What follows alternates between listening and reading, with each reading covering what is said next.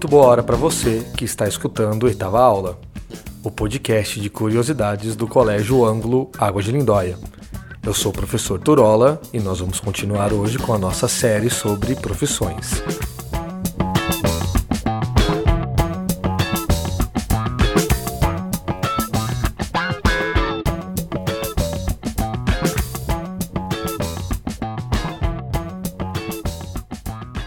Todos nós sabemos que o jornalismo é parte fundamental para qualquer sociedade saudável. E é por isso que hoje nós vamos conversar com a professora Ludmila. A professora Ludmila é jornalista, historiadora, pós-graduada em História Social, professora de artes e vai contar um pouquinho para a gente sobre a sua trajetória na faculdade, a trajetória da profissão, quais são os campos profissionais para o jornalista e os desafios para o jornalista no século XXI.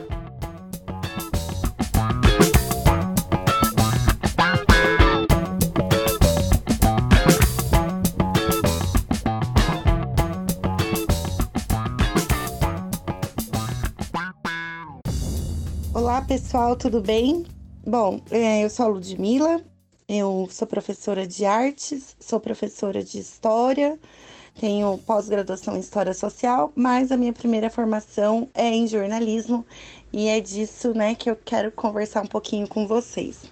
Bom, é, minha visão, assim, em relação ao jornalismo, quando eu ainda era estudante, era uma visão de que de que eu iria, vamos dizer assim, defender os pobres e os oprimidos, sabe? É, eu achava que eu ia poder denunciar as mazelas, que eu ia poder conscientizar as pessoas por meio do jornalismo. E eu sempre fui bastante ligada a esse lado social, né? Então eu achava que com o jornalismo eu ia poder ajudar mais as pessoas e a sociedade. Mas, com o passar do tempo, é, quando eu fui estudar, né? Eu vi que, que a gente poderia fazer isso sim, mas que o jornalismo, que ele não era só, só isso, sabe?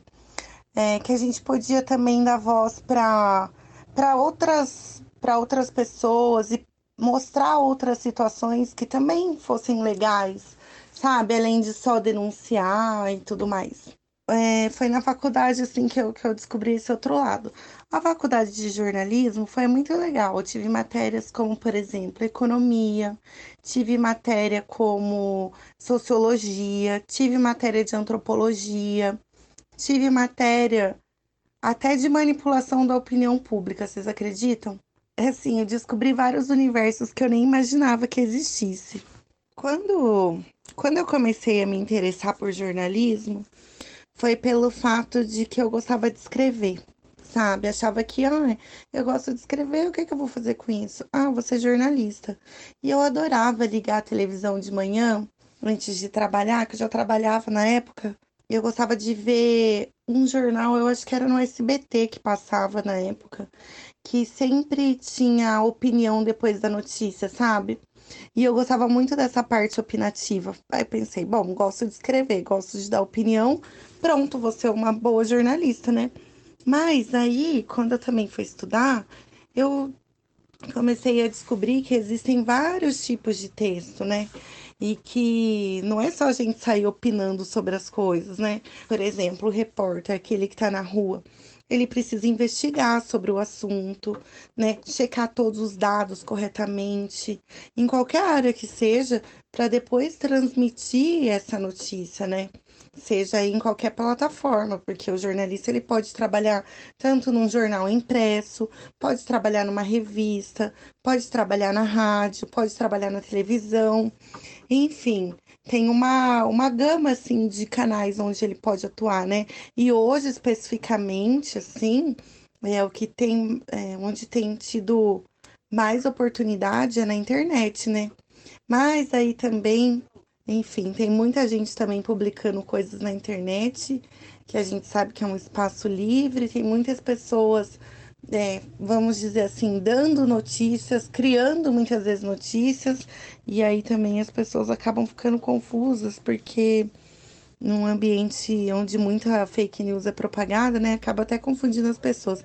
Então, assim, o trabalho do jornalista hoje está tá difícil para competir com essa, com essa quantidade de pessoas, vamos dizer assim. Então, na faculdade eu também descobri, né, voltando aí a questão de, de que não é só importante saber escrever e dar opinião, eu descobri que a gente também precisa se aprofundar nas áreas de interesse, sabe? Você pode trabalhar dentro de um jornal em variadas editorias, né? A gente tem editorias de cultura, a gente tem editorias de esporte, editorias de política, de polícia, de cidades, de meio ambiente, de moda, enfim.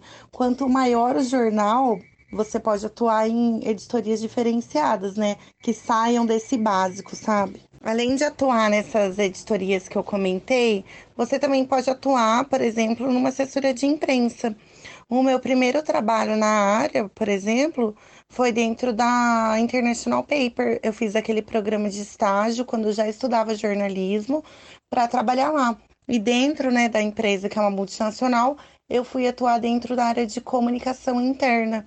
A área de comunicação dentro de uma empresa tem pessoas de jornalismo, tem pessoas de publicidade, pessoas de relações públicas, né? E tudo centro para fazer a comunicação interna ou externa de uma empresa. Então é uma área que muita gente também gosta de trabalhar.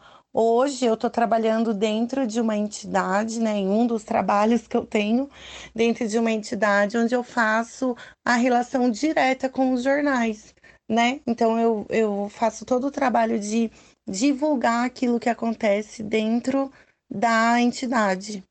Então é uma outra área, um outro segmento. Mas quando eu comecei a trabalhar, eu não quis ficar muito tempo nessa área. Eu queria ir pra rua, sabe? Porque achava, nossa, eu quero ficar na rua, porque cada dia é uma notícia nova, é um acontecimento diferente. E realmente é assim o dia a dia do jornalista, né? Você acaba não tendo muita rotina. Então, isso que também me atraiu bastante nessa carreira, sabe? De não ter que ficar parado, sei lá, dentro de um escritório o dia inteiro, vamos dizer assim. Toda hora eu tava na rua conversando com pessoas conhecendo desde histórias tristes e assim que dava até vontade de chorar, até uma história maravilhosa, assim, sei lá, de superação e tudo mais. Nossa, tem várias histórias assim, e com isso eu aprendi tanto enquanto pessoa, sabe? Eu acho que eu cresci tanto. Foi assim, foi, né? E é uma experiência muito legal na minha vida. É, eu não sei dizer se eu não fosse jornalista o que, que eu escolheria ser, sabe? É, tem outras profissões que a gente sabe que remunera melhor, né? Que dá uma carreira melhor, mas não sei, talvez eu escolheria jornalismo de novo. É, em relação à remuneração também, se vocês tiverem curiosidade, é, a gente tem um sindicato dos jornalistas e nesse sindicato, se você entrar lá no site, você consegue ver qual é o piso salarial para as categorias.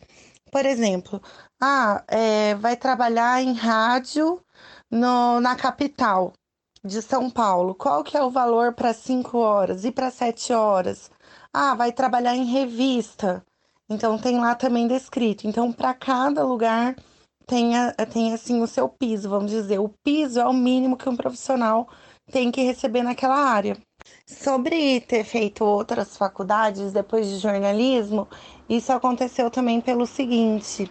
É, eu, eu, adoro fazer a parte cultural. Fiquei vários anos responsável pelo caderno de cultura em Mojimirim, por exemplo, que foi no meu último trabalho no Jornal Popular. Eu escrevi, gente, desde parte cultural até parte policial, já fiz até matéria de esporte.